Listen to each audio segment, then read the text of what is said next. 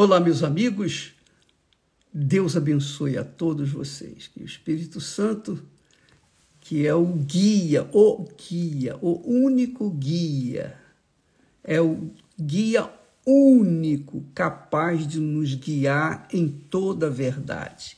Por isso ele é chamado Espírito de Verdade, ou Espírito da Verdade. E por isso nós devemos tê-lo todos têm que ter. Para seguir Jesus, você tem que ter o Espírito Santo. Sem o Espírito Santo, você vai ficar perdida ou perdido. Você, com certeza, depois que recebe o Espírito de Deus, você se transforma em uma nova criatura. Muda sua mente, muda o seu coração, muda os seus pensamentos, muda os seus achismos, muda tudo, muda o seu caráter. É, é uma nova criatura, zerinho, zerinho, zerinho.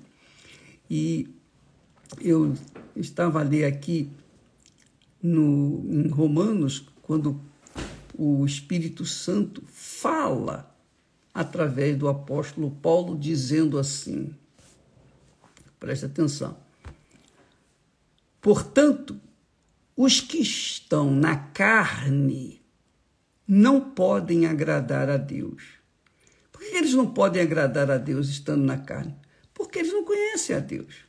Quem está na carne não está no espírito. E quem está no espírito não está na carne. Quem está no espírito é guiado pelo espírito, que é a palavra de Deus. Quem está na carne é guiado pela carne, pelas suas emoções, pelos seus achismos, pelos suas, seus próprios pensamentos e etc. Então, ou a pessoa está na carne ou a pessoa está no espírito. Não existe mais ou menos. Não existe, entendeu? Uma combinação dos dois. Não, ou é ou não é. Ou é luz ou é, ou, ou é treva. Não tem jeito. Não tem jeito, não tem outra saída. Ou é filho de Deus ou não é filho de Deus. É filho das trevas. Ou melhor, filho do diabo. Então, Está aqui escrito: os que estão na carne não podem agradar a Deus. A gente não pode cobrar das pessoas que estão na carne que elas tenham um comportamento que agrade a Deus, porque elas estão na carne. não é? Elas estão na carne, a carne é fraca. Jesus já definiu isso, a carne é fraca. Agora, quando a pessoa está no Espírito, quer dizer, ela é selada com o Espírito Santo, quando ela é de Deus, então o Espírito de Deus confirma com ela que ela é filha de Deus. Mas quando a pessoa não tem o Espírito de Deus, não há essa certeza, essa convicção de que ela é filha de Deus. Quando a pessoa é guiada pelo Espírito Santo, ela tem certeza absoluta. Pode o mundo inteiro se voltar contra ela e dizer: não, você está enganada. Ela, ela está certa, convicta. Ela não precisa nem se defender para dizer que ela é de Deus, porque ela é, ou é ou não é. E se o Espírito de Deus está nela, o Espírito Santo confirma, testifica dentro dela que ela é de Deus. E Paulo, então, diz assim: Vós, porém, ele estava se referindo à igreja cristã que havia em Roma naquela altura. Vós, porém, os cristãos romanos, vós, porém, não estáis na carne, mas no Espírito Santo. Se é que o Espírito de Deus habita em vós, tá vendo? Como ele faz separação entre quem está no Espírito e quem está na carne? Quem é de Deus e quem não é de Deus? Quem é salvo e quem não é salvo? Tá vendo? Ele diz aqui, vou repetir. Portanto, os que estão na carne não podem agradar a Deus. Não podem, é impossível agradar a Deus. estando na carne. Vós, porém, não estás na carne, mas no Espírito Santo, se é que o Espírito de Deus habita em vós. Porque Paulo deixou essa questão, deixou essa interrogação. E ele explica logo: mas se alguém não tem o Espírito de Cristo, esse tal não é dele. Isso é muito bacana. Isso é muito glorioso. Se alguém não tem o Espírito de Cristo, esse tal não é dele. Então, quem confirma comigo que eu sou filho de Deus, que eu tenho o Espírito Santo, que eu sou de Deus, não são as pessoas, mas é o próprio Espírito Santo dentro de mim. É ele que faz isso. Então, por conta disso, eu não estou nem aí para o que as pessoas acham ou deixam de achar a meu respeito. Eu estou convicto daquilo em quem eu tenho crido, ou daquele que eu tenho crido. Como Paulo diz, eu sei, eu sei, eu não sinto, eu sei em quem tenho crido. Então, minha amiga e meu caro amigo, nós não estamos aqui para julgar ninguém, de forma nenhuma, de jeito nenhum. Nós estamos aqui para ensinar aquilo que Deus nos tem dado.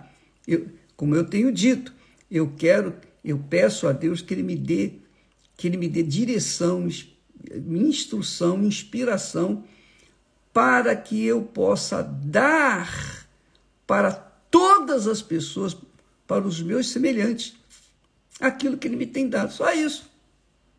O que ele me tem dado, eu quero dar para vocês. Agora, é claro, aqueles que estão na carne criticam, odeiam, acusam e julgam e fazem e pintam os canecos. Ah, isso aí já está acostumado. isso aí eu tô, já estou careca de, de saber e de enfrentar. Porém, aqueles, aquelas pessoas que temem a Deus, quem teme a Deus são pessoas que estão teoricamente no espírito, são de Deus. Quem teme a Deus sabem e meditam direitinho nas coisas sagradas, conferem, confere, confere as coisas espirituais com as coisas espirituais. Mas quem está na carne não pode conferir o que é espiritual, porque está na carne, não entende nada, é cego, surdo, é completamente, é, completamente ignorante com respeito às coisas espirituais. Então, você que está me ouvindo nesse momento, e que está a enfrentar um problema, uma situação, isso é normal. Isso é normal. Isso faz parte da nossa fé. Porque aos cristãos romanos, ele está. É, aos mesmos cristãos, Paulo fala assim: o próprio Espírito Santo testifica com o nosso espírito que somos filhos de Deus. Está vendo? Quem confirma comigo que eu sou filho de Deus é o Espírito Santo. Não, não é você, não é a igreja, não é a sociedade, não é um diploma de teologia, não. Não, o que confirma é o Espírito Santo. E se nós somos filhos, somos herdeiros, somos logo herdeiros também, verdadeiramente herdeiros de Deus e co-herdeiros com Cristo, de Cristo se é que com ele, com Jesus, padecemos, para que também com ele sejamos glorificados. Quer dizer, nós seguimos passos de Jesus. Quem é de Deus segue a palavra de Deus. Quem é de Jesus segue a voz de Jesus, a palavra dele, obedece que se tiver que passar por problemas, dificuldades, aflições, que vai passar, obviamente, nenhum cristão da igreja primitiva teve uma vida assim é, transparente, no, de forma assim abençoada, no sentido da palavra, ah, não teve problemas. Não, todos tiveram problemas. Todos, a maioria pagou com a vida por seguir ao Senhor Jesus, porque contrariava a religião que imperava naquela altura, que era o judaísmo. Então muitos foram presos, mortos e etc. Então eles padeceram por, pelo Senhor Jesus. Mas por que, que eles padeceram? Padeceram porque eles não tinham nada a perder, a vida deles já estava entregue na mão de Deus e eles sabiam, tinham certeza que um dia iriam é, chegar a herdar aquilo que Jesus conquistou para nós no Calvário. Então, eles viviam tranquilos. O, o apóstolo Paulo, interessante, o apóstolo Paulo, ele trabalhou duro toda a sua vida, sabendo já de antemão o fim dele, que ele ia ser é, morto, ele ia ser decapitado. E foi. Mas isso nem esquentou a cabeça, porque ele me confessou: para mim, o morrer é lucro e o viver é Cristo. Então, quem vive pela fé, quem vive de fé em fé, obviamente tem a confirmação, testificação, tem a garantia, o penhor do Espírito Santo. O penhor do Espírito Santo que é filho de Deus e que tem que, que não luta, que não trabalha, que não vive para conquistar as coisas que o mundo oferece. Não, quem é de Deus luta pela sua herança eterna, que é a salvação. Entendeu, amiga e meu caro amigo? Quem está na carne luta pelas coisas da carne, das coisas físicas, que é dinheiro, que é posição, quer aparecer, quer sucesso, quer ser louvado pelo mundo, quer ser, quer ser elogiado, paparicado pelo mundo. Mas quem é de Deus luta pela herança eterna, a herança que o nosso Pai Celestial tem reservado para aqueles que verdadeiramente o amam. Então, julgue você entre a sua fé, a sua fé que é espiritual, a sua fé sobrenatural ou a sua fé natural. A fé natural é aquela, é ver para crer. A fé sobrenatural é crer primeiro, para depois ver. Olha lá, hein? revelação, hein? Isso é uma revelação. Então, muitos vivem na carne porque vivem numa fé natural. Ver para quê? Eles querem ver para quê?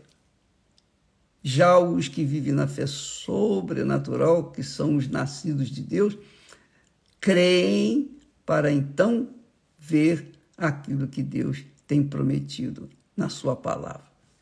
Amanhã estaremos falando mais a respeito. Deus abençoe a vocês. E, ah, outra coisa. Hoje, como só ia acontecer todas as terças-feiras, a, a Igreja Universal está aberta para levar cura divina para as pessoas doentes. Então, se você for em uma Igreja Universal do Reino de Deus, nós temos a corrente da cura divina. Por que, que nós chamamos isso? Porque Jesus disse: ide pregai o evangelho, curai os enfermos. Jesus não mandou orar pelos enfermos. Jesus mandou curar os enfermos. Mas curar como? Se eu, se eu não sou médico? Mas curar pelo poder do nome dele, o nome de Jesus. Então, a, a obrigação do pastor, do ministro de Deus, é essa: é curar o enfermo. É falar: olha, eu te curo em o nome do Senhor Jesus, quer dizer, na autoridade do Senhor Jesus, não é a autoridade de um diploma, mas é a autoridade do nome do Senhor Jesus. E o pastor que obedece, então vê os frutos do seu trabalho. Deus abençoe então e até amanhã em nome do Senhor Jesus. Amém.